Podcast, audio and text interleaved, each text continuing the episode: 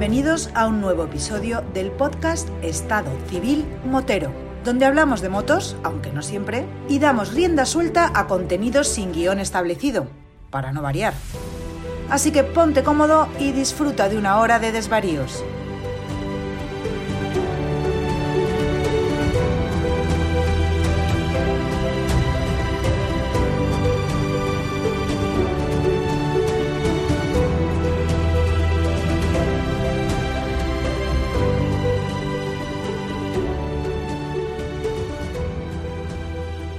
Pasa, chaval?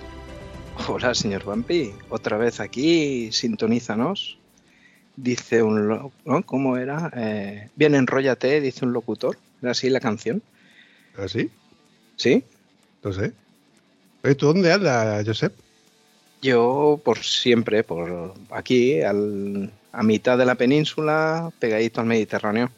Por lo, por lo, por cómo, cómo era, yo, como dice lo- al gentilicio de los, al coño, a los valencianos, ¿no? Valenciano que eres, ¿no? Esa, esa ya me la hiciste Te la hice, en otro episodio. o sea que no ha colado. No ha colado. Pero No. que, conste, que conste que yo tengo ganas de que tú un día me digas, oye, pues estoy, yo qué sé, en el bar de Rusia, por poner un ejemplo, o estoy en Valladolid, o estoy de vacaciones, porque, a ver, todo y cada uno de los episodios empiezan con un nuevo componente, un nuevo integrante, un nuevo, una nueva charla, y me gusta saber con quién hablo. Por eso digo, oye, Josep, para que no sepa quién es Josep, eh, Josep, ¿quién es?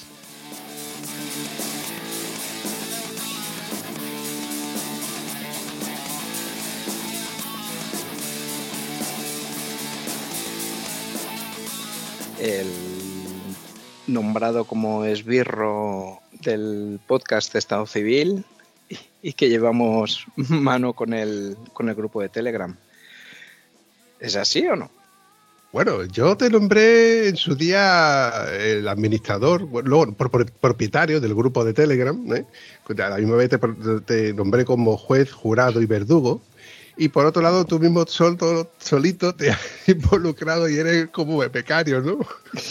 Me meto en cada berenjenal que, que sí, sí. Pero no está mal. Guapo, guapo, el berenjenal que te metiste sin yo pensarlo, tío, el día que grabamos con Luis y Rubén, y de buenas a primeras se escucha de fondo, y tú, ¿qué haces? ¿Qué, qué coño haces aquí? Fue cuando lo de la camiseta aquella famosa y tal. Estuvo chulo, estuvo chulo. De luego tú también te metes en cada berenjenal, macho. Además de verdad.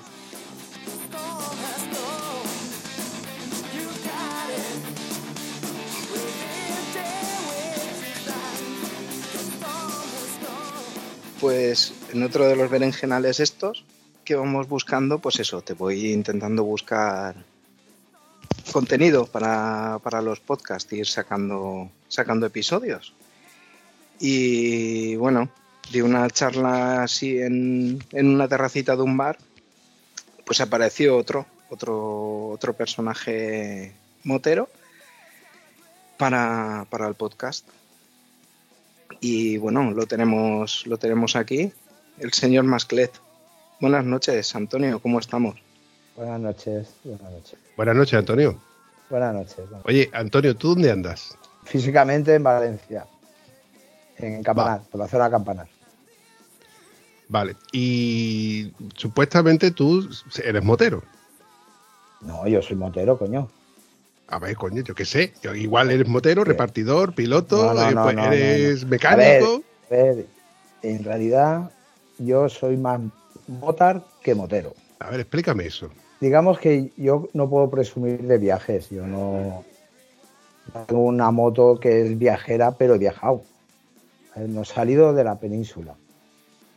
Eh, Entonces, claro, a veces, por ejemplo, he estado viendo ahora, eh, claro, me estoy poniendo al día con todas estas movidas, con eso de la pandemia, con eso que no sales.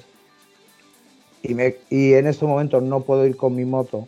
No es que no tenga moto, es que no puedo ir con mi moto. Y es como lo del abuelo este de la mil y mi moto se estrelló contra un Ford Focus.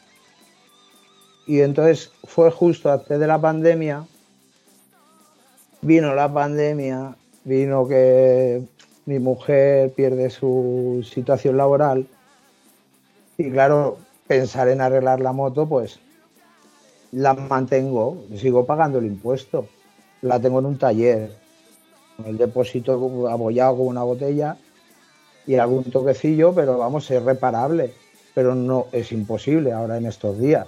Es que no sé qué obsesiona entrar alguno con cámbiate de moto y yo sí quiero arreglar la mía, ¿qué? ¿Qué moto es esta que está esperándote a que vayas a, a darle cariño? Una poco conocida Thunderbird Sport 900 Triumph. Triumph, Triumph, Triumph. Hay que sacar fotos, yo no la tengo en mente ahora. No me digas que no. Un segundo porque voy a buscarla, porque es que no sé qué es.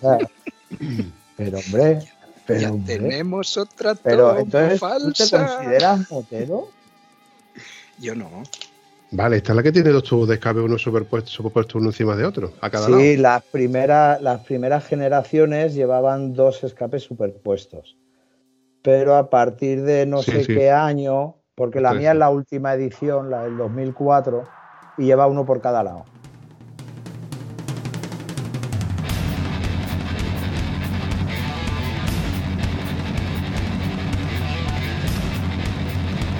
A ver, ese año que salió amarilla con la lá- lágrima negra, también salió negra con la lágrima amarilla.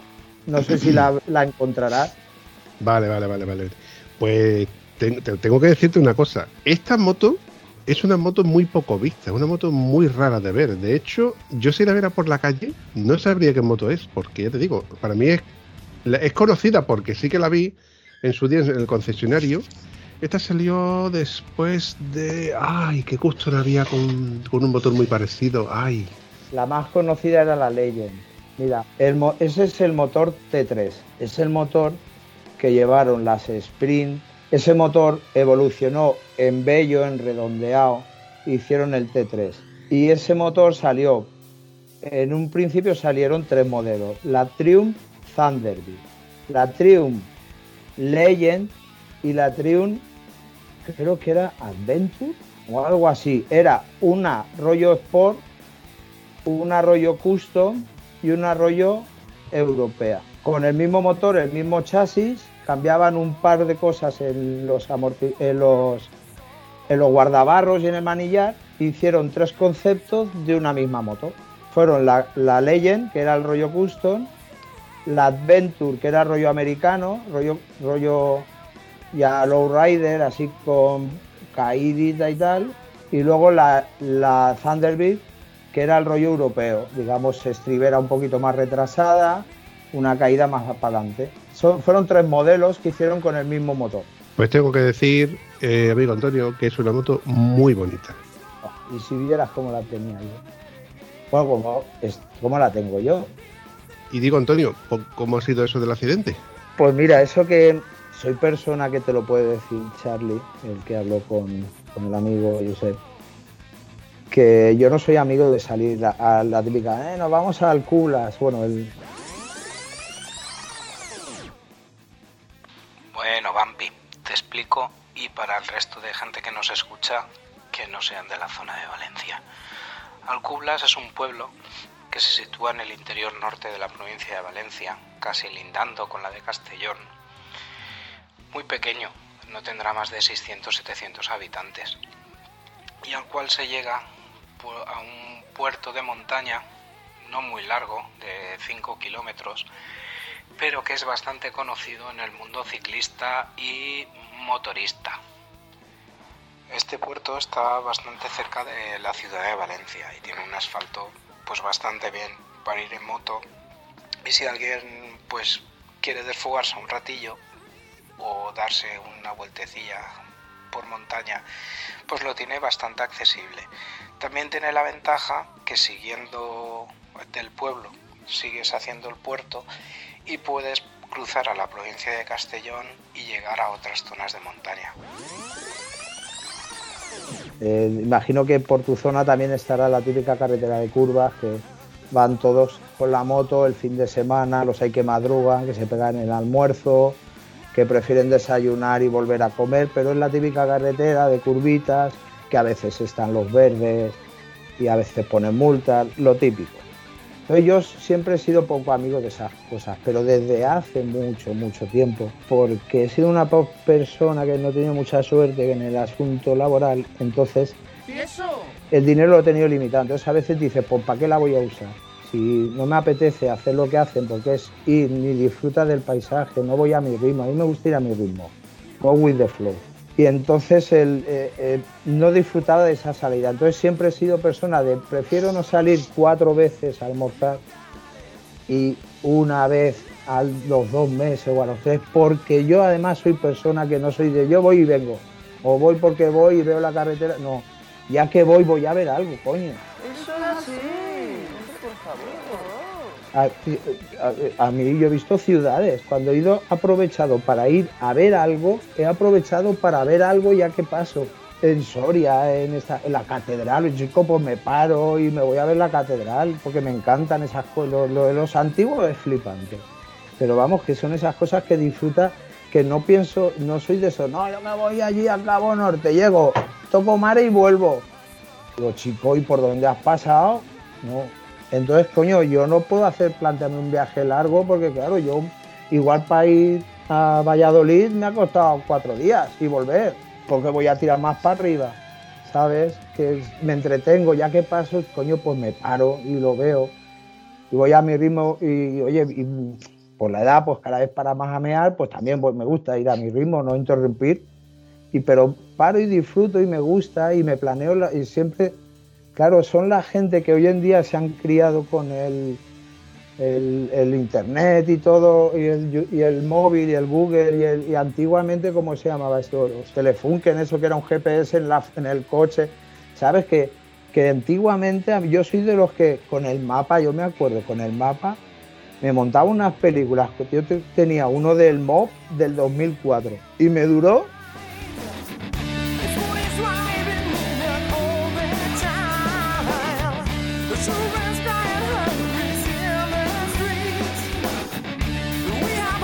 último viaje que fue antes de la pandemia, en 2018 por ahí, ya fui, hice una ruta que llegué a un pueblo y digo, oiga, que es que se ve que me he pasado, ¿dónde está este pueblo? Dice, coño, este es este, pero es que ahora cambia de nombre.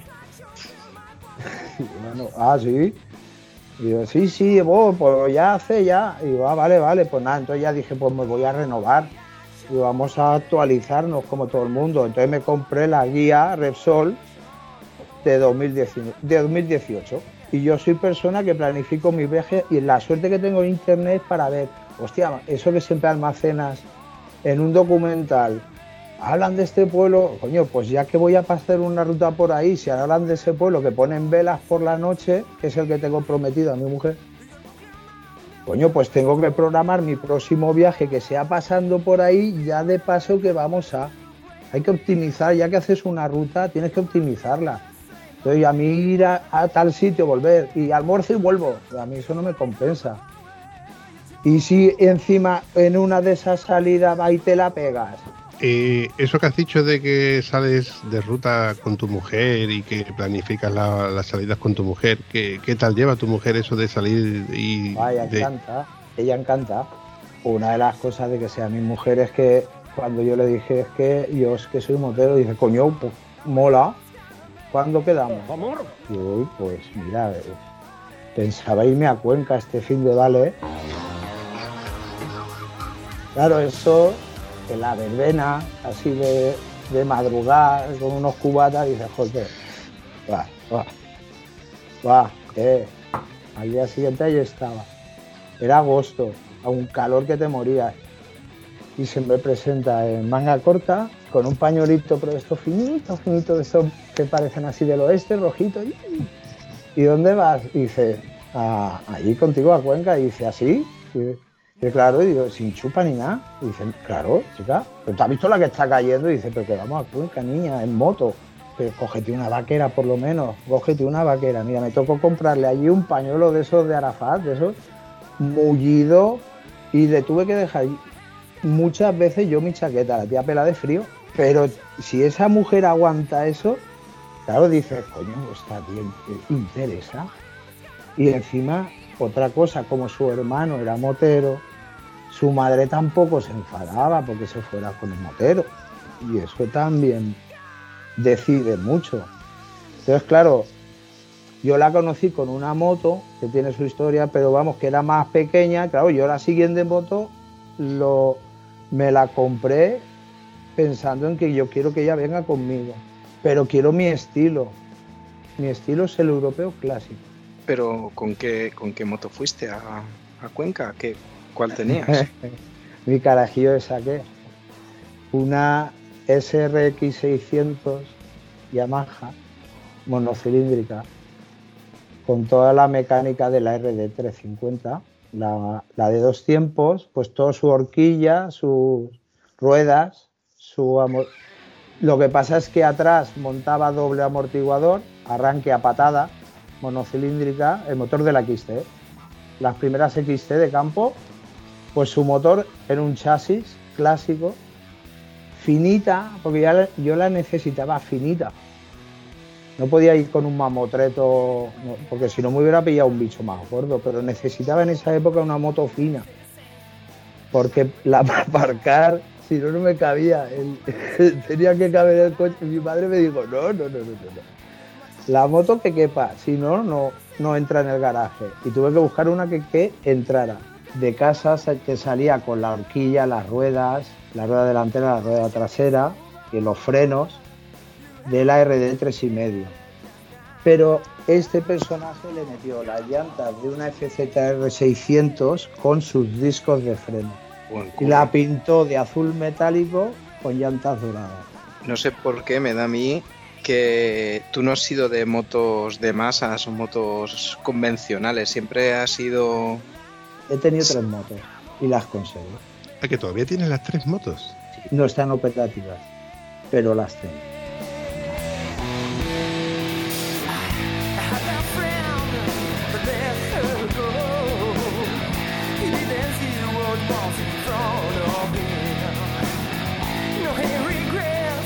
Porque normalmente el, el es que yo siempre he dicho en, muchos episodios de que existen muchas clases de moteros, porque alguien dice un motero, un motero es el motero que se monta en la moto el fin de semana y sale de ruta y vuelve, ¿no? Pero es que existen muchísimas clases de moteros. el motero que va y sube, baja y bebe, el que llega a la concentración, deja la moto y se harta de beber y luego se monta la moto y vuelve, a lo mejor dos días o al mismo día. Está el que va a competir o el que va competido, el que está, el que, como pasa por ejemplo en el caso de Antonio, que le ha metido mucha llave inglesa a sus motos y además las conserva. En verdad, no, no, no he metido yo llave. Yo soy muy manitas, he trabajado siempre en mantenimiento industrial, pero no he dispuesto nunca de mi espacio. O sea, si hubiera tenido mi garaje con mis herramientas, que yo dejo la moto medio destripada y no la va, nadie va a meter la mano ahí, pues seguramente me hubiera atrevido, pero como nunca lo he tenido a mano, sí en el pueblo tenía corral y esas cosas, pero no estaba en el pueblo, ahí voy a disfrutar, no voy a liarme. Entonces, claro, si lo hubiera tenido aquí, que prácticamente llegó un momento que, que salía poco para tener para ir, porque es que, claro, mi mujer, que, joder, siempre hablo de ella, una de las cosas que me dijo, mira, a mí no me importa, vamos donde sea, y no veas cómo las ha pasado, pero a mí llévame a hotel y a restaurante. Tienda de campaña. Eh, tú cuando quieras, ¿eh? Tú coges la tienda, me mandas fotos si puedes y si no ya me llegarás. Como sea, pero llega que es lo que más quiero en mi casa, ¿sabes? Tú tienes que llegar y, y disfruto, ¿eh? Yo soy persona que cuando puedo disfruto y si no, pues oye, pues no disfruto, me quedo neutro. He hecho poco, pero muy épico, para mí. Y entonces de esa Yamaha dice que la finita, finita y, y con sus modificaciones la cambiaste a... A una Thunderbird Sport 900. Triumph, Triumph Thunderbird Sport 900. Mi perla negra. Entonces me he perdido una, ¿no? En- entendía que la Yamaha era la primera. No, fue la segunda. Ah, ¿y cuál, cuál fue la primera entonces? Una Derby Varia en América.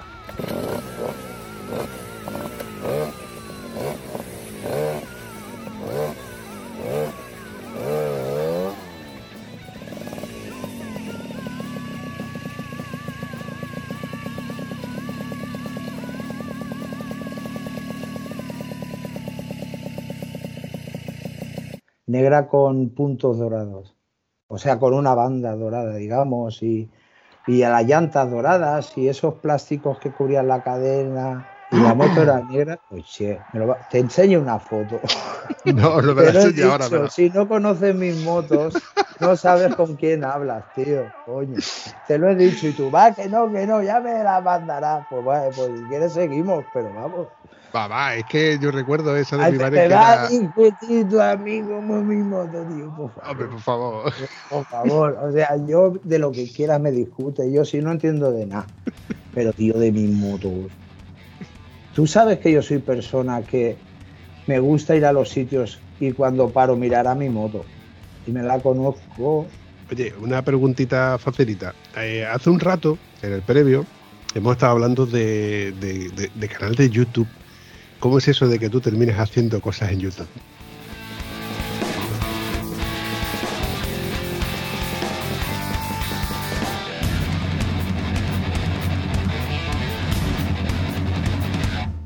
Pues esto, me quedé sin moto y estoy intentando ahorrar para una moto. Entonces, ¿qué es lo mejor para ahorrar? Pues no salir. Vino la pandemia, coño. Dice que estamos de pandemia. Digo, ¿qué pandemia? Si yo ya no salgo del trabajo a casa y de casa al trabajo.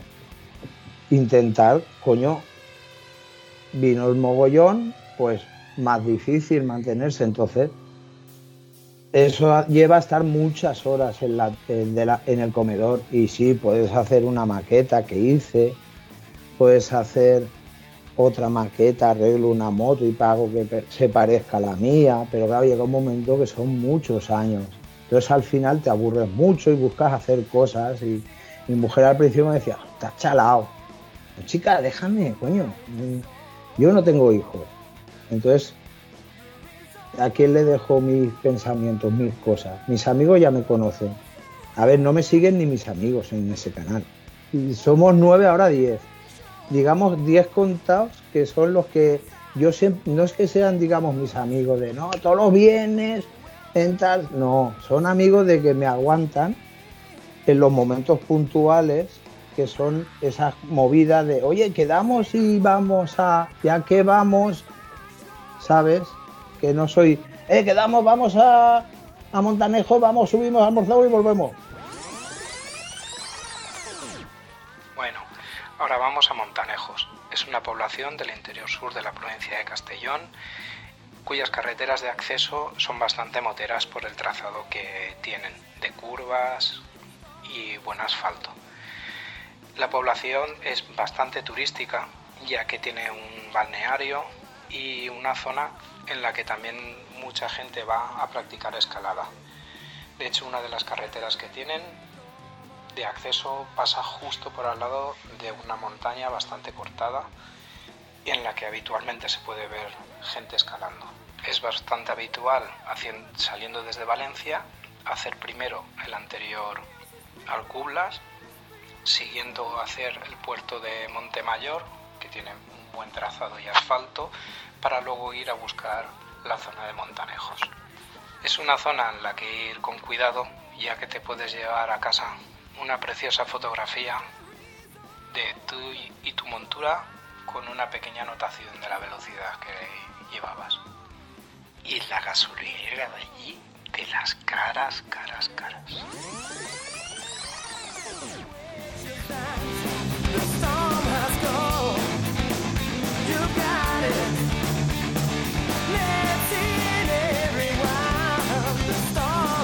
Para eso prefiero no hacer esas salidas y poder hacer una. Oye, mira, este tío está aquí. Una vez, ¿tú conociste a Esteban? Sí. Pues una vez el chaval estuvo en su pueblo porque estaba con sus padres y, no sé, y, y, tenía que estar en el pueblo, digamos, porque tenía que estar. Coño, pues para una vez que tengo un fin de semana, sí, podía haberme ido no a Concentra o haberme ido, ah, no, yo me voy a mi bola y me voy a tal y me voy hasta Asturias, toco mare al Ferrol y vuelvo. Pues no, cojo y le dije, ¿y ella no te parece que.? Che, tío, al final nos montamos un grupo de peña y todo para ir a verlo a su pueblo. Y ya que vas, pues chico, vas al pueblo. Nos fuimos a Nos Vayamos en el río. Yo qué sé, son esas cosas que mola ir ya que, ya que te movilizas a ir en moto, chico, pues vamos a hacer algo constructivo. No solamente ir y volver y almorzado. Pues no, no voy varias veces y tu mujer te deja irte ese día pues a pasar el día. Y si hace falta dormir, pues oye, no me vengas borracho, quédate a dormir. Eso es así, compadre. Eso sigue siendo así. Y entonces, claro, esas cosas, perdón, hacen que tú, pues al limitar las cosas, te informas mejor. Ya que voy a hacerlo, me, tengo tiempo y me informo. Entonces te informas, pues tal, concentra. Ya de paso que voy, pues mira, también hacer cursos de vuelta, tal carrera, o tal no sé qué, o hay tal museo, y te cuesta más llegar a los sitios, con lo que llegas menos, más, más menos lejos. Por lo que comentabas, el, el canal de YouTube me parece que también va a ser poco convencional, igual que las motos y, y al tipo de viaje que vas haciendo. A ver, el canal de YouTube es, digamos, eh, en esto de la pandemia, volvemos al bicho, pues esto de la pandemia hace que consumas mucho YouTube, porque la tele da agonía. Y yo ya, eh, yo era persona de que ya hace tiempo solo veía pues forjado a fuego, eh, ¿cómo se dice? Está, los de los de esos que van a las granjas y compran, "Oh, esto vale dos mil pavos y el abuelo flipando, ¿qué? "Ah, Pues cuatro mil. Y dices, coño, pero si es un puto hierro. Eh, tío, y esos canales me apasionaban. Pero claro, llega un momento que tienes que evolucionar y se te queda corto. Y se nos jodió la tele. Llega la pandemia y se nos, es que todo viene hilado. Se nos jode la tele. Y empezamos a pedir tele y digo, mira, yo tengo un Samsung. Me dicen que con el teléfono puedo mandar los vídeos a la tele y lo vemos en grande, que necesito gafas, chicos. Tele Samsung, va, nos gastamos la pasta. Y aquello fue, la compra fue como el narcotráfico. La tienda es medio abierta, medio cerrada, te paso la caja, la tele vieja, no te llevo la mía, y con el coche la policía patrullando en plena en pleno mogollón. Menos mal que era pues la típica tienda del pueblo, que no era ir al Mediamar, que era el, típico- el tío del pueblo que venga, y el que no, si estoy vendiendo lavadoras, que claro, como no puede ir el técnico, la gente quiere una nueva. Y no te la sirve Mediamar, pero me llama a mí, ¿qué hago? Y si la tengo aquí en el almacén, pues ahí, como si fuera el trapiche o la Alemania del Este, aquello fue flipante, tío. Y me pillo sin moto, entonces digo, pues yo, pues mejor época para estar sin moto. La pobrecita se me estrelló, la perla negra.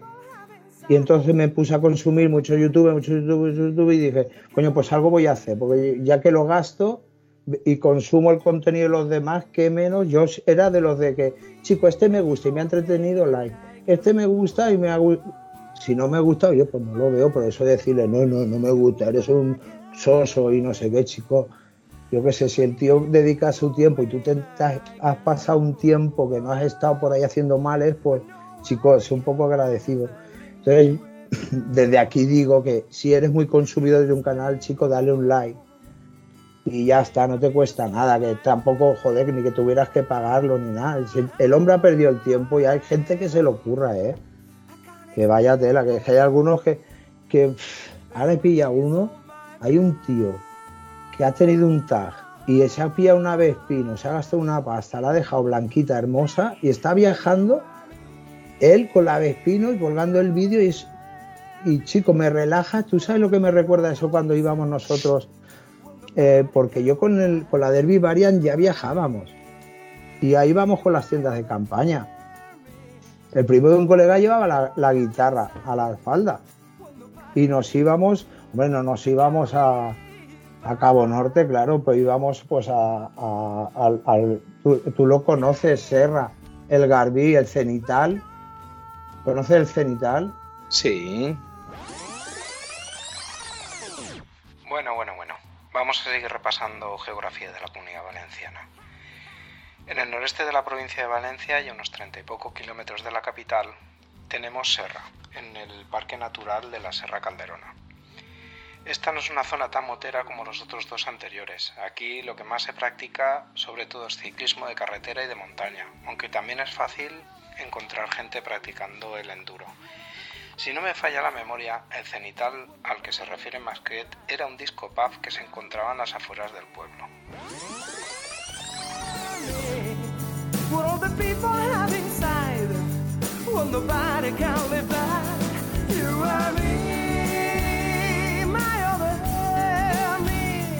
Pues camino del Cenital no habían unos columpios a mano derecha de una urbanización Pues ahí acabamos acampando. Si no nos dimos cuenta que eran los columpios de la organización, pensamos que era una esplanada sin más. Y cuando amaneció es cuando vimos que eran los, columpios de la urbanización. Y nos dijeron, no, si el camping es más arriba. Y yo, ah, vale, vale.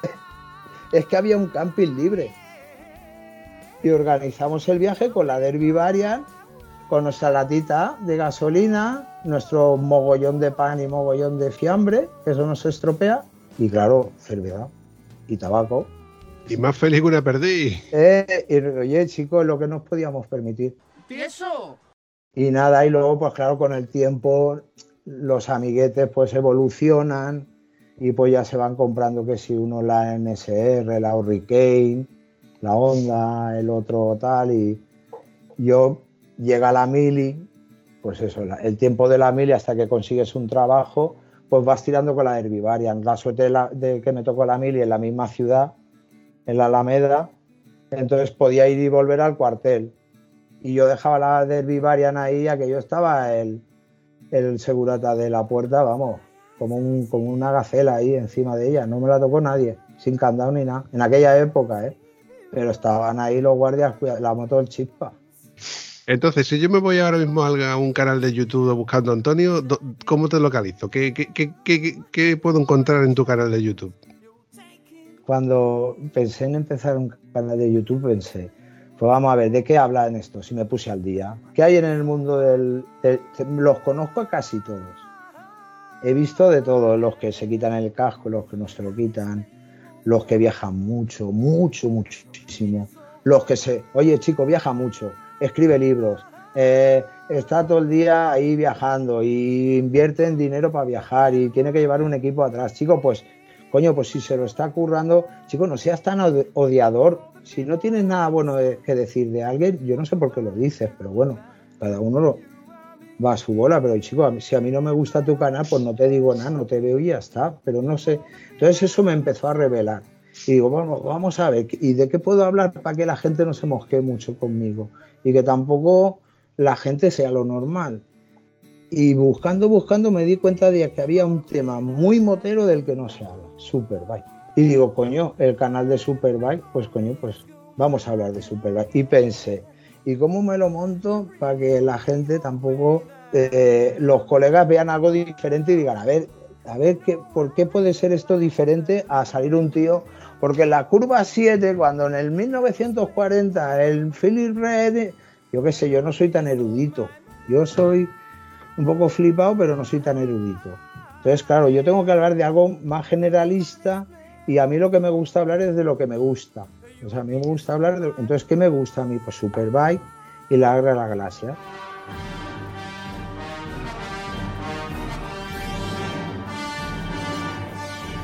Entonces, creé un canal en el que, porque como también he sido muy de foros, que eso me encantó cuando se inventó el foro, cuando tuve la Triumph fue la, la pera.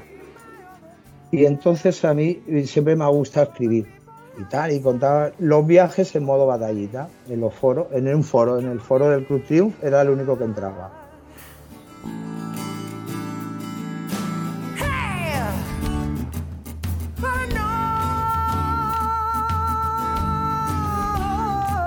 Eh, pasé por otros, pero no. En el Club Triumph me entendieron, claro, si te gustan las Triumph, o el, Club Triumph en España. Y ahí me entendieron. Alguno me conocerá. Me cono- Si alguien del Club Triumph oye este podcast, que fueron muchos, conocerá más Claire.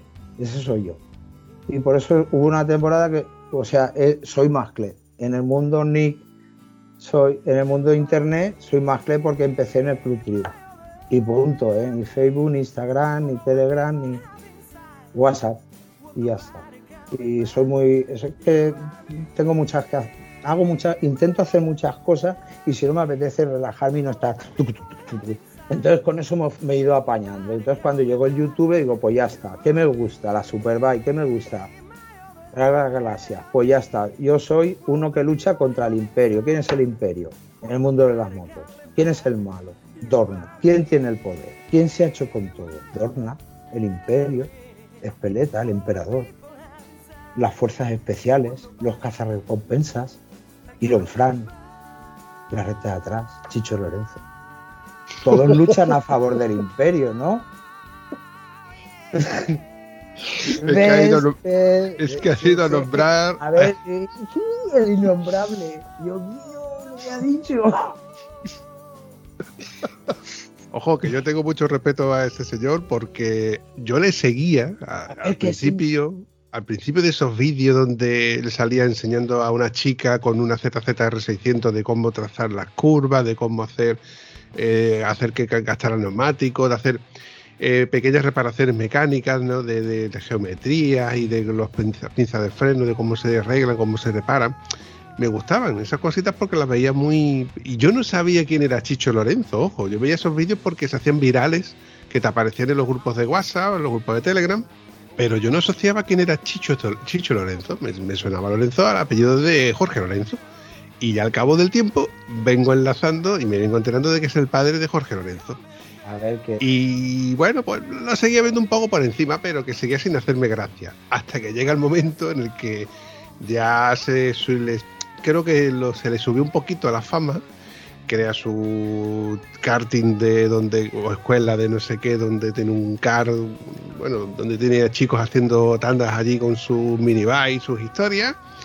Y creo que incluso se lleva mal con el hijo. Y bueno, historias, leyendas urbanas que he oído por ahí. A ver, yo pienso que yo no hablo de Chicho Lorenzo por Chicho Lorenzo, sino me refiero en general. ¿De qué se habla en, en YouTube? De MotoGP. MotoGP, MotoGP, MotoGP, MotoGP, MotoGP, MotoGP, Moto. Y vídeos de ¿quieres aprender a rascar rodilla? ¿Cómo rasque rodilla? ¿Cómo entro en el circuito? Y digo, coño, está todo el mundo con la misma obsesión. El imperio, el imperio lo quiere todo. Tiene super, tiene MotoGP, ahora compra Superbike que el, el CEP, el- menos mal que aguanta, por ejemplo, el, el campeonato de la federación, yo no sé si lo conocéis, en YouTube está gratis. Chavales peleando con Superbike y Super Sport y 300 por la Federación Española. Y está gratis en YouTube. Oye, pues yo me paso unas mañanas como antiguamente en mi casa.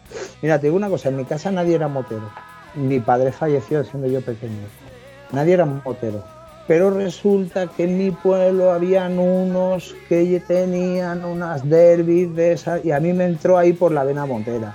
Un día un vecino de mi hermano, un amigo de mi hermano, llega con una móvil de campera, me dio una vuelta. Yo, ¿Tú sabes lo que es pasar de una bici a una moto en una móvil de campera por ese pueblo que no estaba ni asfaltado ni nada?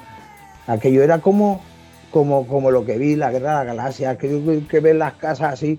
Eso fue impresionante y, me entró la vena motora. Y resulta que antiguamente tú ponías la 2 y te hacían las motos. Y podías estar haciendo la paella en casa, poniendo la mesa y veías las motos. Y a mi, y a mi madre, porque mi padre ya había faltado, y a mis hermanos, pues les, no les importaba y me dejaron ese lujo. Porque yo en el pueblo había visto ya gente con moto y digo, y mira, motos en la tele. Y de repente, cuando salíamos con la bici, la gente hablaba de motos. Y ya ves que habían dos, el Tobero y el Miguel, el Miguel Mono, los dos con, dos derbis. Salían desde el abrevadero, me acuerdo, y íbamos los chavales a verlos salir con la moto. Y ahí nos entró un venazo. Y claro que, pues lo típico, le pones cartas a las ruedas, le quitas peso a la bici. Y cada un pueblo todo con cuestas, pues ahí te flipas, te flipas, te flipas. Y resulta que mi hermano, para ir a la universidad, se compra una moto y Dios bendito, Dios sea alabado, no eligió un Vespino. Una del Vivaria, la Mary. Y le pegó un Snoopy en relieve, porque iba a la zona pija. Y allí, pero bueno, siempre tuvo ese alma que compró la Vespino negra con ese filete dorado entre un mar de Vespino.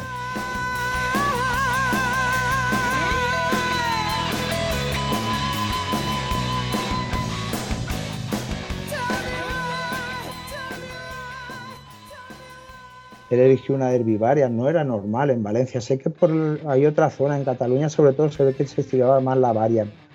Pero en tu zona, ¿qué, qué era? ¿Vespino o Variant? En mi zona, la gran mayoría eran Derby Variant y eran Riejus. No, pero en- entre las dos, Derby Variant o Vespino, en Valencia era Vespino, lo que arrasaba. Es que había. eh, El Vespino se le asociaba al pijo y el, la Variant eh, se asociaba al macarrilla, al que estaba ahí dándole la llave inglesa. ¿Y el Vespino era el del pijo. A ver, que no digo que, el, que no los hubiera que supieran tocar ruedas y tocar ahí carburadores y demás. Pero la Derby Bunny era, era más trucable, ¿no? Era, se le podía tocar más cositas para que andaran más y a la hora de la verdad eran las que andaban. Eso es así. Y los pimientos son asados. Y las papas fritas. Sí, señor, sí, señor. Yo he visto Vespinos muy endiablados, ¿eh? Y los he llevado. Y entonces, pues, eso, por- eh, no sé si ha venido eso a que cuando yo vi un youtuber que va con un Vespino y el tío es un crack. Bueno, el caso es que cuando, ¿de qué hablaba? Hostia, perdón. Se me ha ido. Eh, había hablado ya del YouTube, ¿no? Ah, y, y vamos por lo de YouTube, ¿sigo? Claro. Vale. Pues entonces el canal de YouTube pensé, pues ya está. Me gusta Superbike, me gusta la Guerra de Galaxias, voy a hacer una mezcla. Como el Imperio es el malo, yo soy la resistencia. ¿Y dónde estoy encerrado por todo este movidón? En mi, en mi trinchera, SBK desde la trinchera. Ese es mi canal. SBK desde la trinchera. Sí, Pues son vídeos sin edición ninguna, aquí con Masclet eh, por el salón de casa, ¿no? O en el balcón, natural como es él. pero lo, lo lógico es verlo cronológicamente. ¿eh? Hay que empezar desde el primer SBK, desde la trinchera, que me equivoqué y es el 2. Pero ese es el primero.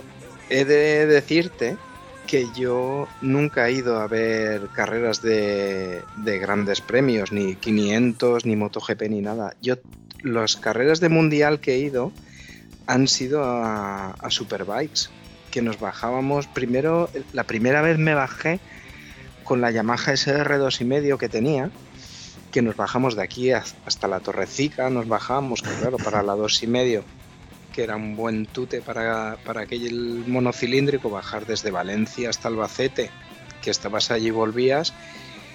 Luego me bajaba, cuando me quedé yo sin moto, me bajó un amigo con una FZ, una FZR 600, era la Yamaha, que aquello era incómodo detrás, pero, pero como la madre la parió. Pero bueno, pasábamos que nos gustaba mucho la Superbikes porque tenías primera tanda de Superbikes, segunda tanda de Superbikes, dos tandas de Super Sport, Super Stock, los sidecars. Pasabas todo el día, o sea, empezabas a las 9 de la mañana y acabab- te ibas de allí a las 6 de la tarde, pero vamos, que, que al final te gustaban, pero acababas hasta harto de, de- de ver tanta moto, ¿no? Porque estabas allí, que de hecho, mira, puedo decir que he visto a Cal Fogarty con la Ducati, la 888 creo que era, con la que corría. Que aquello petardeaban aquellas motos al final de recta cuando cortaban gas para frenar que, que daba miedo. Yo conocí, mira, mi, mi Dilo, fíjate la- lo que son las cosas. Yo, por mis movidas de concentraciones, fui a los Mayos. Conocí los Mayos en Alama de Murcia. Mm, Bueno, eso ha sido épico. Eso ha sido épico. Pues allí eh, se me estropeó la moto. Hubo un motoclub, desde aquí saludos al Más Gas, desde entonces a pocos he visto, de Córdoba, el Más Gas de Córdoba, y me ayudaron con mi moto. Pero no, no tuvo solución, me la subieron a un remolque, al final la grúa acabó en, la, en el concesionario de Murcia. Y me dicen, pues ya la tienes, tío, miro en el... ¡Uh! coño, carrera en Albacete, Superbike. Allá que me voy, tío. Me voy a Superbike en Albacete comparando que había estado previamente con mi moto, con mi monocilíndrica, la SRX arranque a patada, en Montmeló y poco menos que me la despreciaron, un poco así. Dije, coño, y fuimos a la carrera y aquello tocó como borrego. Pues me, me planto en Superbike, me, me voy en tren vestido de mono a Murcia, abajo del tren, al lado está el concesionario de Murcia, ya me tienen la moto arreglada. Con arranque patada me voy a Albacete a ver la Superbike.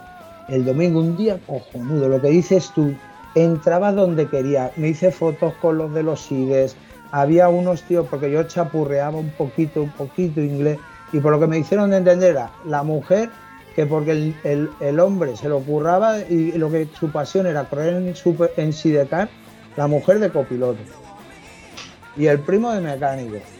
Y venían de Inglaterra, digo, aquí, yo flipando.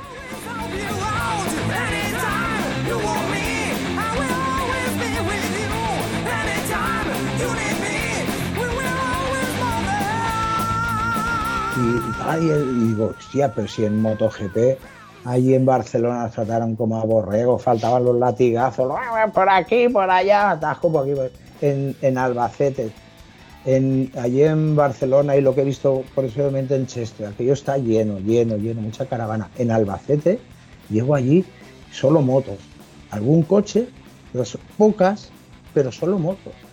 No había gente con caravanas, solo fueron moteros. Todos los hoteles petados, claro. Me, dejaron dormir en la puerta del circuito. Hice con una manta que tengo de mi abuelo de cuando iba eh, a caballo, que me la regaló mi madre. Con eso hice un triángulo debajo de la SRX y en la puerta me dejó dormir el, el segurata, porque iba a chispear. Claro, cuando abrieron la puerta me dio una patadita, eh, no, ya, ya voy, ya voy. Y, ya me, y, luego resulta que ese domingo diluvió, nos abrieron la, taquilla de, comentaristas, nos la abrieron para poder no mojarnos. No es que éramos cuatro gatos, no era como MotoGP, ah, la pelús, qué coño. Ese año corrieron hasta clásicas. Había un campeonato de supermono, que porque, por eso yo ya me flipó, porque había una categoría que era supermono que eran motos de 600 y eran algunas eran SRX 600, tío. Que me parece que estuve yo ese año allí también. Fue, ¿Tú te acuerdas que fue el año que flipamos todos porque salió a Cefarias haciendo la primera vez que yo conocí a un Stone? Sí. Pues fue ese año en Albacete, no diluvió el domingo, Ahí todo el día, todo el día diluviando. Y me acuerdo que me decían, ah, yo voy a llamar, uno de Alcira, yo te llevamos, que voy a llamar a mi mujer que viene con la banete y nos vamos con la moto dentro. Y digo, yo, tú ves a esos ahí en la pista como van a cuchillo, y a, a Valencia me vuelvo por la autovía como un marqués. Y volví diluviando. Pero digo, pero si esta gente se ha dejado el pellejo, y tú lo veías como iban en mojado, eso hay que verlo, ¿eh? En Albacete, y cómo iban, y, aquí, y levantando una estela de agua, que yo me dejo, digo, yo a Valencia 100, 110 llego, yo no llamo a nadie, y nos volvimos, eh, uno de una de una Daytona y yo, una Guzzi, nos volvimos juntos diluviando. La vez que me, vamos, me, cayó todo. Cuando ya notas el agua por el canalillo del culo, es que vas empapado. Pero bueno, lo siguiente. Pero chicos, si estos se han dejado el pellejo en la pista, como no vuelvo yo? Y aficionados, la mayoría que veías que era gente de Inglaterra y de Holanda y de Francia y todo, que decías, es que estos han venido todo el viaje se lo han hecho para venir aquí y verán las carreras con ese tiempo y se van a volver con ese clima también. Pero si recuerdas, el sábado hizo un calor achicharrante. Mm. Es que fue esos fines de semana que ya cuando estaban acabando las, los entrenamientos del sábado y las cefarias del sábado, se veía como aquello en La Mancha, se veían los nubarrones que venían. Y entonces fue cuando los seguratas nos dijeron a un par, hoy si queréis íbamos a acampar delante de la puerta, pero claro, en, entre los árboles.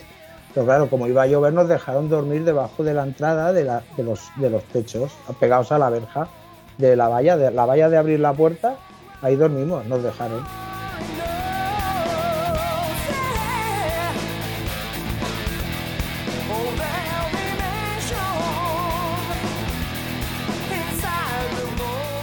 Fíjate qué buen rollo, ¿sabes? Con dos pringados. Yo arrancando a patada, la gente me hacía fotos. Ahí en MotoGP, vamos, un poco más me tiran verduras y lechugas. Y ahí me hacían fotos, arrancando a patada. Un carajillo de saco. Claro, tío, si te tratan así. Igualito que ahora, que ahora tú intentas acercarte por allí, como no llegues un pase VIP o vengas con alguien de la mano, ni de coña, vamos, es que ni de coña.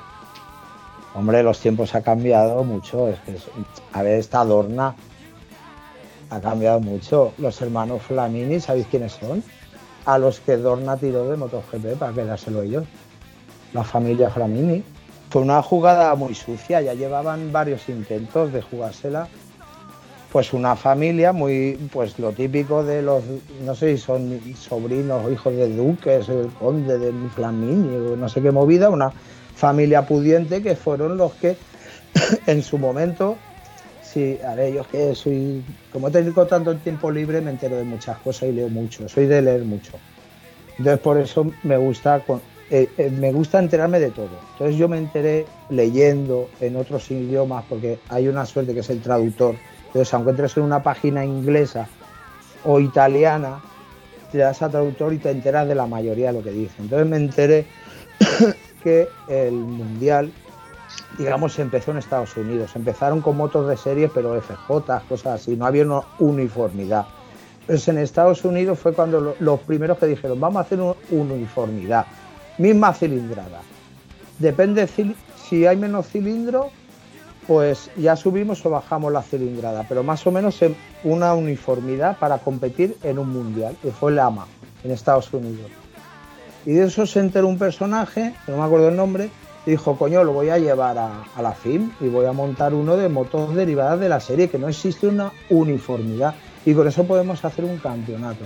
Y resulta, vete cómo fue la movida, que al final la familia Flamini fue la que puso la pasta y se creó el campeonato del mundo, digamos, con otras cosas. Eso ya más, más intríngulis, ya cosas de negocios que no sé, pero más o menos que la familia Flamini fue la que dijo, venga, adelante. Entonces siempre ha pertenecido a ellos y ya varias veces de intento de Dorna de comprarse y al final lo consiguió. Y entonces cuando, eh, el, por eso es una de las movidas que para mí Dorna es el imperio, que lo quiere absorber todo y se está quedando con el mojo motero de la gente y a los veteranos que nos gustan las motos que contaminan, nos quitan el mojo y es el mal. Pero en, mi universo, claro. Yo no le deseo ningún mal a nadie. Entonces ahora soy, en YouTube soy Mandaclet. Soy un manda.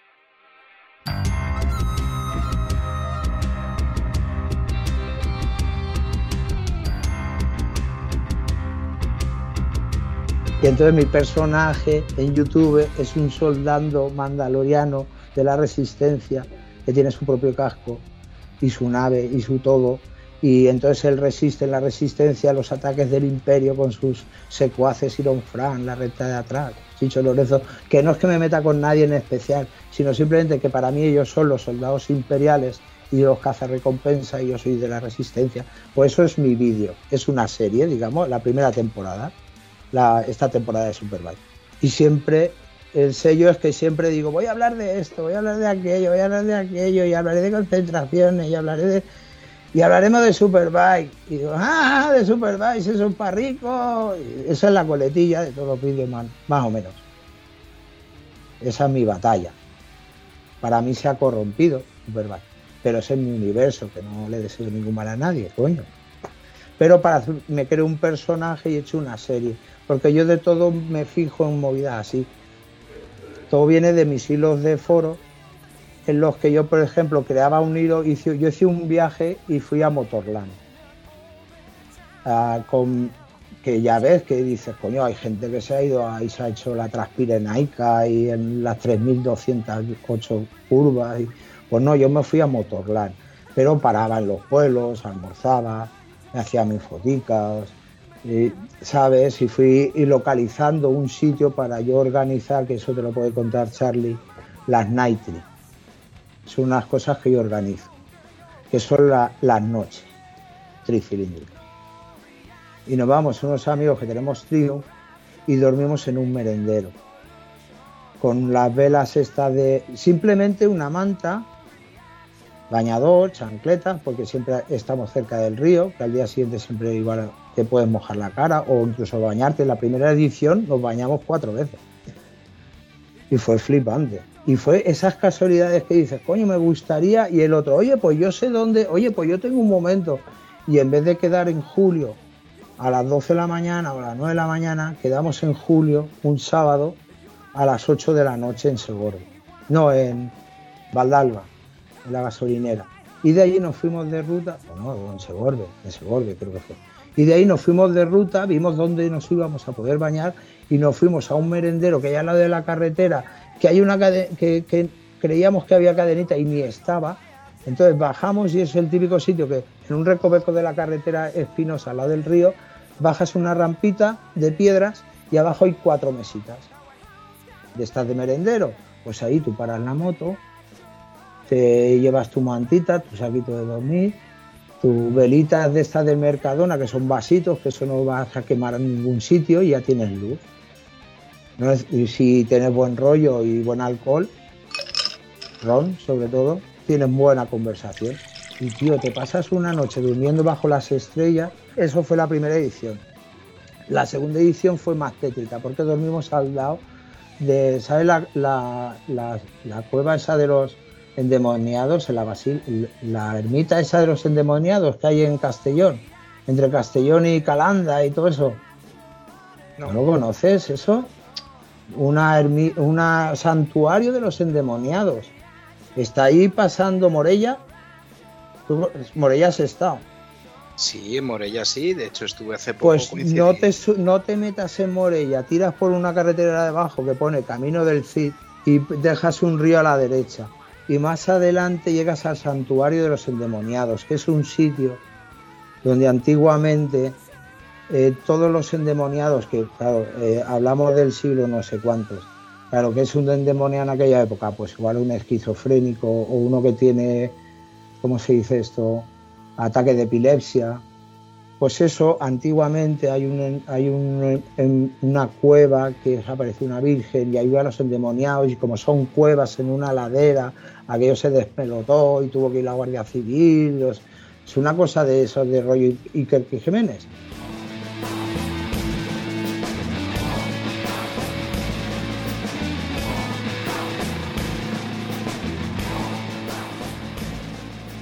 pero es un sitio para, para visitar muy bonito. Puedes dejar ahí, que yo siempre dejo ahí un ruego para que te cuiden a ti y a los tuyos. Dejas un donativo, pues oye, yo qué sé, mi madre era cristiana, pues yo tengo ese hábito, no voy a misa, pero esas cosas las respeto y me gustan. Es una tradición, yo eso lo vi una vez, fíjate, eso que ves un vídeo de YouTube, coño, el de los endemoniados. Y me lo comentó luego un amigo, el Monty, el campeón. Me dijo, no, no, hay un monasterio de endemoniados. Digo, ¿qué dice? Y claro, enseguida entras en internet, buscas información, buscan gente de YouTube que lo ha visto. Y ahí nos montamos justo, pues ese día que yo me iba a Motorland a ver la Superbike, investigué dónde dormir porque yo tenía que pasar la noche lo más cerca posible del castillo de los endemoniados. Y entonces, y justo pasando aquello, justo antes de llegar a la provincia de Aragón, o nada más llegar, no me acuerdo, pero lo encontré. Había un merendero ideal al lado del río, con mesas, una rampita, a veces no había cadenita, digo, genial. Pues otro sábado, quedamos a las 8, nos fuimos de allá a Morella, en Morella nos desviamos, fuimos, primero vimos al santuario, estaba cerrado, y nos fuimos a dormir al merendero. Y ahí pasar la noche con veritas del Mercadona, ¿eso que son vasitos? Pues tres o cuatro si alguien quiere poner música en el móvil y tal, ron, ron, ron, ron. Si viene algún coche, pues a veces si parece la Guardia Civil, pues lo atenúa las velas y tal, y duermes abajo las estrellas y al día siguiente te levantas fresco, madrugas, que en la carretera hay poca gente, y oye, visitamos el santuario, estos fliparon, y aquí no querías traer, tío, por la noche, digo, estos flipaban. Y luego, oye, cuando empieza a atizar el sol, cada uno ya está en casa. Y te haces una ruta en julio y no te asas. A esto es a lo que tú te referías al principio, de que cuando uno organiza una ruta, lo organiza una ruta para ver algo, no para ir y volver, ir, comer y volver, y volver con las prisas y no ver nada, ¿no? Sino ir a un sitio, ver algo de lo que está allí alrededor. Y en el caso de, por ejemplo, en mi caso, que yo he fomentado muy más, en más de un episodio, el tema de la acampada libre. Lo que pasa es que, está tan perseguido que, que, que hay que hacerlo a escondidas, ¿no? Pero eso de ir en plan tieso y de llevarte un poco de fiambre, una cafetera por la mañana y hacer una acampada y un poco escondido, clandestino, porque al final tienes que hacerlo donde, donde no te vea nadie, pero poder disfrutar una noche al aire libre y luego al día siguiente recoges todo tempranito y te haces una ruta donde, como tú mismo has dicho, pues me planteo ir al merendero tal, o ver un castillo que está de, de, vuelta, o simplemente la misma ruta que vienes de vuelta que la has organizado por otro sitio y dices, hostia, aquí hay un castillo, voy a ver cómo llego a este castillo por aquí, por tal, y te hacen la foto y el recuerdo, ¿no? Exacto. Claro, al fin y al cabo es eh, disfrutar de la ruta sin convertirla en una competición, porque hay que, hombre, también hay que entender de que yo, yo que he pasado por la época en la que tenías que ir y volver, porque teníamos un horario, tenías que cumplir con la familia o tenías que cumplir con el trabajo y tenías que ir y volver. Eh, de hecho, había un grupo, que de aquí mando un saludo a los ex Sube, Baja y Bebe, porque ese, ese grupo se llamaba Sube, Baja y Bebe. porque era subir temprano para bajar antes de que hiciera calor y como daba tiempo de tomarte una cervecita, pues te tomabas una cervecita porque a la hora de almorzar tenía que estar en casa o en el turno de tarde que eh, entrabas en fábrica, etcétera, etcétera.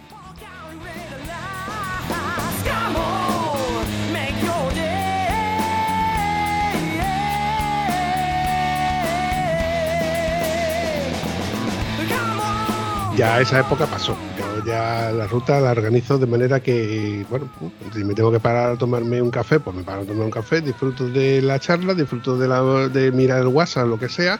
Es más, si muchas veces ya, que de hecho ya hago, hago mucha promoción, y te invito, Antonio, que le eches un vistazo Ahí en Decathlon una, unas hamacas que te ocupan un poquito espacio, la puedes llevar en casi que cualquier bolsillo y te la enganchas de árbol a árbol y te pegas una siesta padre. Con eso me dio una buena hostia, en una hamaca de esas. Estoy yo pa' hamaca. Una hostia, quita, quita. Yo en el suelo que se puede hinchar. Además tengo un artilugio que lo conectas en la batería, hace y magia, nano, te lo hincha. Deja, deja hamacas de esas. Quita, quita. Pero eso es porque no leíste las instrucciones, Antonio. Pues seguramente. decía uno, ¿qué te has puesto muy tensa? Decía el otro. Tú quita, quita, ya se me ha quitado la gana. ¿eh? Ahí se quedó. Digo, me la llevo a casa. el próximo que venga que es el Lome. Ahí. Ni me la llevé a casa, la dejé puesta. Digo, seguro que alguien viene y se mata aquí. Qué cabrón. Le decía al otro, ¿qué eres cabrón? Bueno, es La cogiste muy rápido. Igual alguien por ahí sale, ya fui yo, cabrón. Tengo una anécdota de el, típico colega. Mira, Antonio, Antonio Guitar, ¿no? Una de las veces que, que fue a, típico, ¿no? Me voy de acampada yo solo y, me recoge en, la ruta y volvemos los dos juntos. Y ve la hamaca y dice, van vivo yo esto, y coge y se monta y se queda él ahí. Ah, claro, pero claro, al principio, al subirse a la hamaca, como no le pilla el truquillo, pues le da un poco de miedo de, dar la vuelta, ¿no? de subirte y a la misma vez con la velocidad, pues dar la vuelta. Pero una vez que le coge el rollo, dice, coño, Vampi, pues aquí se está, no se está malamente. Y tengo otra anécdota de otro colega que se sube a la hamaca y a esto que se sube de la hamaca y yo, como no nada más que bien son cosas graciosas. Porque yo, para esto yo lo reconozco, soy muy cabrón. yo soy muy cabrón para estas cosas. Esto de esconder las llaves del colega, que el típico colega que se deja las llaves puestas en la moto, el vampi va y las esconde. Y el ratito malo lo pasa para que no se lo olvide. O el típico colega que se monta en tu hamaca sin tú decirle nada. Y ahora coges tú y empiezas a balancearlo y empiezas a balancearlo y empiezas a balancearlo. Un elefante se balanceaba sobre la tela de una araña. Hasta que ya coge y empieza a coger miedo y se agarra como en la vieja un billete de 500 euros. A ver, a mí me pasó en pingüinos. Y menos mal que solo se esperaron al primer blanquecino, porque es que me quedé blanco. Cuando me dijeron, ah, no, eh, venga, tenemos que mover las motos y meto la llave, la mano al bolsillo, que siempre es el, eh, no tenéis el bolsillo. En vuestra chaqueta no existe el bolsillo, que es el que siempre va a la mano. Ya puedes estar para aquí, para allá la chaqueta, pero la, eh, pues el bolsillo de la llave, meto el bolsillo, la cremallera abierta y el bolsillo vacío, mira. Del primer blanco de la cara que me vieron, eh, que está aquí, no, que está aquí, que la hemos encontrado. Mira, porque sabían que era la mía, porque mi llavero es inconfundible, pero me quedé blanco blanco. Pues eso, que vaya gracia encima hacerlo adrede, porque lo mío fue sin querer y casi me muero con que encima hacerlo adrede, vamos, yo te la devuelvo, yo te digo que te la devuelvo. Ya, no, no, hombre, yo, me lo merezco, pero ya te digo yo que, eh, el los, que van con el vampi saben que como se deje la llave, lo primero que van a preguntarle es al vampi, porque saben de que es el típico de que, cuando canta una broma de este tipo soy yo. no le conozco.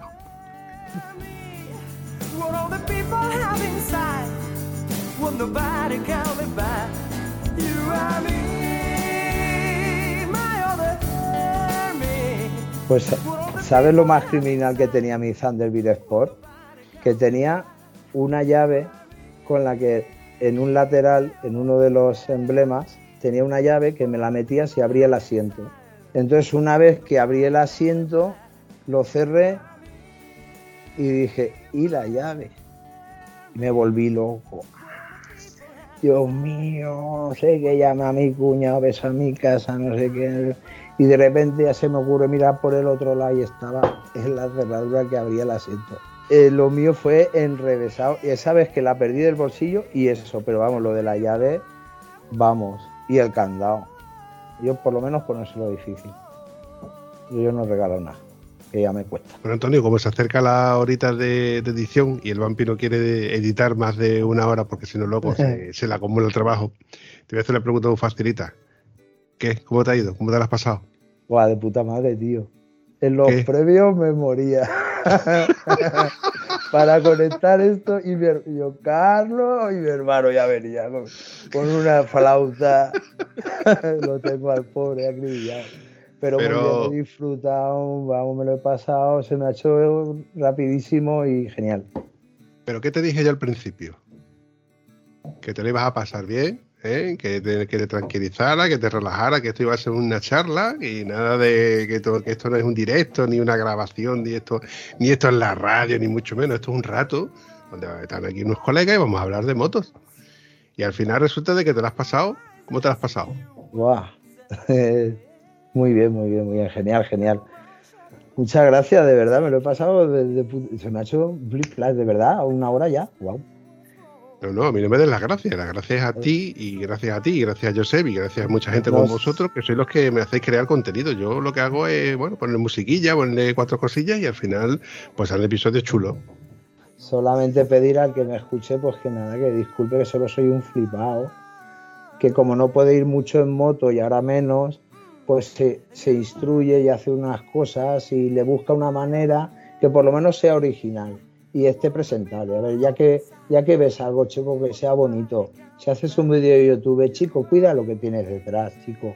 Ponte algo agradable, algo guay, ordena la casa, no saques una pared. Entonces yo me lo juro, si te das cuenta, lo importante es la decoración de cuatro nas, saco una selva, saco una trinchera, saco un, un eso, ¿sabes? Que de nada puedes hacer algo agradable, que le puede gustar a alguien o no, pero échale ganas. Y si alguien te sigue, pues bien, y si no, pues nada. Pues mira, yo lo que veo que habiendo tenido problemas como has tenido personales, has perdido la moto y todo, la afición y la ilusión no la has perdido y, y se nota que está ahí a, a tope al 100%. Por supuesto. Y la perla volverá, no sé cómo, en qué forma, pero la volveréis a ver una vez. I can't explain what's wrong. You're a piece of my mind. Hombre, yo, yo quiero conocerla y que me lleves a algún sitio de esos. Igual le- me toca quitarle una bujía a mi moto, porque yo llevo cuatro no tres. Yo Pero no a ver si- me discrimino. puedes- a ver si me puedes llevar. Yo no discrimino, no te preocupes. A mí me da igual. Mientras vaya en moto, a mí me da igual. Eso. Yo he visto de todo, ¿eh? Yo he visto cosas que no creerías. Sí, sí, sí. No, a mí no me importa. Mientras venga y me sigue. Si tú me aguantas y no te enfadas, porque a mí a veces se me va un poco, pero si me aguantas y no te enfadas, y más o menos de vez en cuando, oye, que soy yo, anda, tico, ¿qué tal? Bien, pues ya está. Que yo no pido más, no quiero que me paguen una letra del piso ni nada. Pero de vez en cuando, oye, mira, ¿qué, hace este tío el mascleta? A ver, oye, ¿cómo estás, chico? Ahora es Navidad, chico, un saludo. No pido mucho más de atención. Yo ya me apañaré. Y nada, pues eso. Que muchísimas gracias. Ha sido muy agradable. Y oye, es- de verdad deseo poder volver a revivir las concentraciones. Dios mío, qué recuerdos, los mayos, el Viva Las Vegas, aquello fue la de los gel. ¿Conocéis el Viva Las Vegas de los gel? que hacían en Tarragona. El pingüino, mira, el, primer año y el segundo año, bueno, el primer año, el último año que fui, que fue el último, la 33 edición, y luego en Cantalejos, lo que ves allí, tío, si tú te fijas en las motos y la gente que va, ¿habéis ido los SIDES? Esas motos viejunas llevadas por gente viejuna que van allí y acampan como, como campeones. Y, y- y- los chavales que van ahí a, MotoGP, la- las hordas esas de, de sus normales, que yo no sé quién les paga las motos, hijo mío, yo la moto la cuido y quiero que me lleve y que me traiga y que me dure. Pero ¿por qué la abrazas, tío? Tómate de un mechero. ¿Por qué abrazas la moto? ¿Quién te la regala? Es que no lo entiendo, de verdad. Yo, yo comprendo que le des dos o tres aceleraciones, tío, pero ¿eso qué haces? ¿Te la regalan? Coño, qué suerte, a mí no. A mí no, a mí me cuesta una pasta, chico. Cuida la moto, hombre, cuídala. No sé, oye, chico, yo comprendo que te guste acelerar y tal, pero, pero yo es que ya veo maltratar una moto y eso no me gusta. Siempre me ha dolido y me dolerá. Y no sé, yo lo verán divertido, yo no. ¿Qué quieres? Sí, acelerar, a todo el mundo le gusta, ver acrobacias.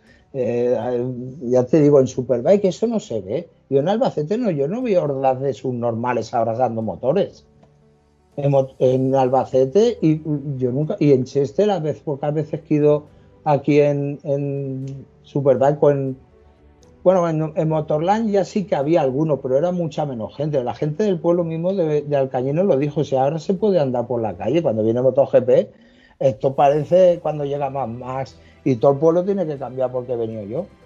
El MotoGP es más llevadero para ellos, dicen, si es, es- es delicioso. Yo no sé por qué Jerez va a dejar de hacer Superbike.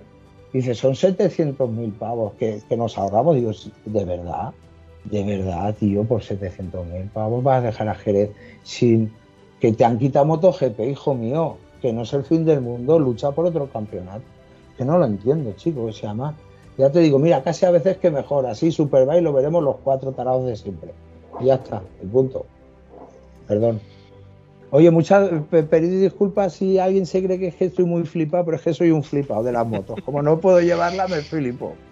Pues eso, perdona a todo el mundo. No, no, a mí me queda claro de que eres un apasionado de las motos y que te gusta esto, mm, tengas o no tengas moto. Pero que, bueno, bajo mi punto de vista, yo espero de que volver a saber de que esa perla negra empieza a, volver a rodar y, bueno, te seguiremos viendo por los canales de YouTube y demás y, seguiremos la evolución de, esa perla negra, ¿no? Y por supuesto, los dos recibiréis el requisito para entrar en mi local, que son un adhesivo para cada uno, que te lo haré de llegar a ti y tú ya se lo mandas al otro. Que a ti es más fácil, hablo con Charlie y nos vemos. De el logo de, de mi sitio, que es con el que puedes entrar. En mi sitio, en mi guarida, en la serranía valenciana. Muchísimas gracias. El Masclet Café. Antonio, lo dicho, muchas gracias por, por pasar por el episodio y lo dicho, me despido de vosotros. Un abrazo. Muy bien. Hasta la próxima. Si te ha gustado el episodio, no dudes ni olvides comentarlo en cualquiera de las plataformas donde puedes encontrar el podcast. Nos hace mucha ilusión y nos ayuda a seguir creando contenido. Bueno, a mí no, que soy una voz, al vampi.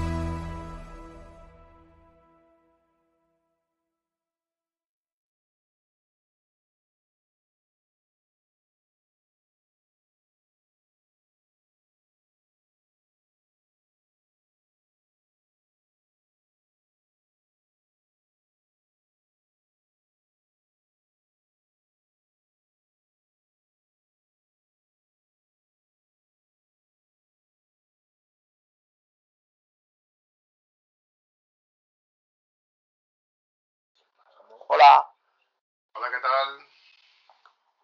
hola. Hola. Sí, le oigo, pero puedes subirlo. Te oigo, te oigo. Algo habéis tocado por ahí. Buenas. Hola, petardo. ¿Sabes que el masclet es un nombre de un petardo? No me jodas. Pues verdad, tío, lo de la mascletada, ¿no? Ahí estamos. Dale ahí a la cámara. Ahora. Ahora te veo, ahora te veo. ¿Cómo los pelos tienes, tío? Necesitas ir a Ahora, alguien- ahora alguien oigo. Ahora Hola. Muy buenas. Hola, ¿me oís? ¿Me oís? Sí. Sí. A ver, puedes subir el volumen. Yo es que lo oigo, los oigo bajitos. Eso es porque estamos sentados. Ahora, ahora os oigo bien. Es que soy duro de oído. Muchos años delante de un altavoz. Y ahora me tienes que oír mejor. Ahora sí, ahora te oigo bien, bien, bien. Madre mía. Vale, ok. Tengo voz radiofónica. ¿Eh? Es que voy un poco tomado, que había hecho mucho frío. Bueno, esto viene proviene de la NASA. Mira cómo se ríe el cabrón aquel. Un sistema muy concienzudo, eh, muy bien estudiado en el corte y pega, repaso y recorto. Y con José recorte un montón, ¿eh? Tela el curro que le di. No he sido, creo que no he sido el número uno, pero estoy en cabeza también, estoy el dos o por ahí. Pero No, bien. hombre, no. Carlos, Carlos me dio más trabajo que tú, ya te lo digo yo. Mira. Te- te- ¿Lo conoces, me parece, no? Masclet, nuestro el Carlos. Charlie, el Charlie el guapo. Charlie el Charlie el guapo. guapo. Sí, sí, sí, el guaperas, el guaperas. A ver si una vez que graba un episodio conmigo pone música que me gusta a mí como esta, no otras cosas que me ha puesto. ¡Qué tela! Qué cabrón, tío. Te, te de devolver poco a poco lo que has ido sembrando. Me cago en todo, mola.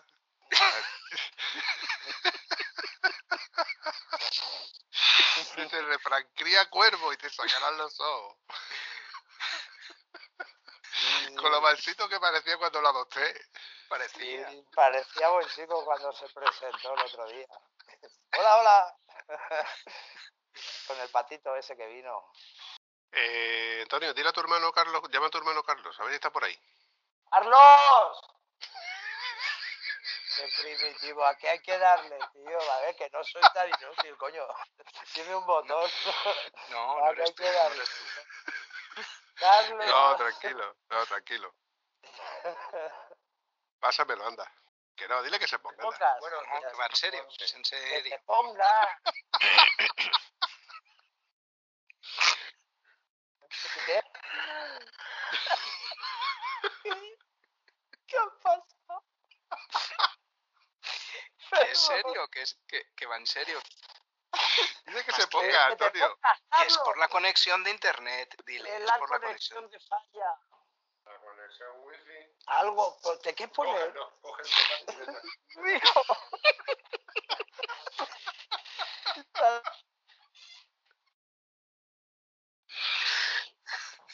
hasta los huevos ya. Voy. ¿Dónde voy? Qué bueno. Qué bueno. ¿Dónde voy?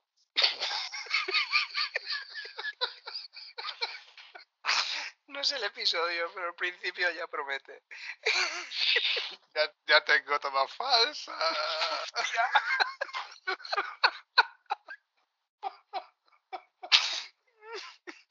Me va a dar curro por un tubo. Eso también te lo digo. Pero qué bien te lo pasas. ¿Pero me voy allá al comedor? ¿O No, quédate aquí. Me quedo aquí, vale. Aquí. Dale un abrazo a tu hermana de mi parte. ¡Oh, cómo se oye! ¡Guau! Dime. Vaya tela. ¿Cómo se oye? Y lo único que ha hecho es darle la vuelta a los auriculares, ponerse el derecho, el izquierdo, el izquierdo y el derecho. Ojo. La gafa, la gafa. Perdón. Ay, qué bueno, tío. Me ha entrado hasta calor, tío. Tenía frío y, ya entró en calor. ¿Qué me lo paso? Ah, ya, ya me acuerdo, ya me acuerdo. Que este episodio de risas me ha relajado. Muy bien. Estoy muy relax, he tirado, uh, he tirado, he tirado. Vamos, Y, y, y hablar, ya, bueno, creo que ya te lo ha dicho, no hay guion ni hay nada y es a lo que salga. Un rato de, De hecho, conversación. Sí, con, con Charlie la idea era hablar de viajes en moto y luego estuvimos hablando de Triumph.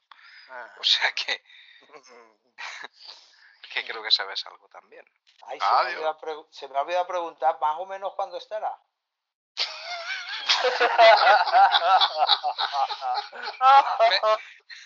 Media hora, media hora te lo sube. Tiempo que me lo va a preguntar mi mujer. ¿Y cuándo va a estar? Coño, ya me lo dirás, chica. Además, que ahora me llega, enseguida que publica uno me llega, digo, mira, ya tengo nuevo móvil. Esto que sale en la 2, ¿no? No, en la radio, de madrugada. En la radio, en la radio lo, lo conecto a la, alta- a la minicadena y luego por toda la casa.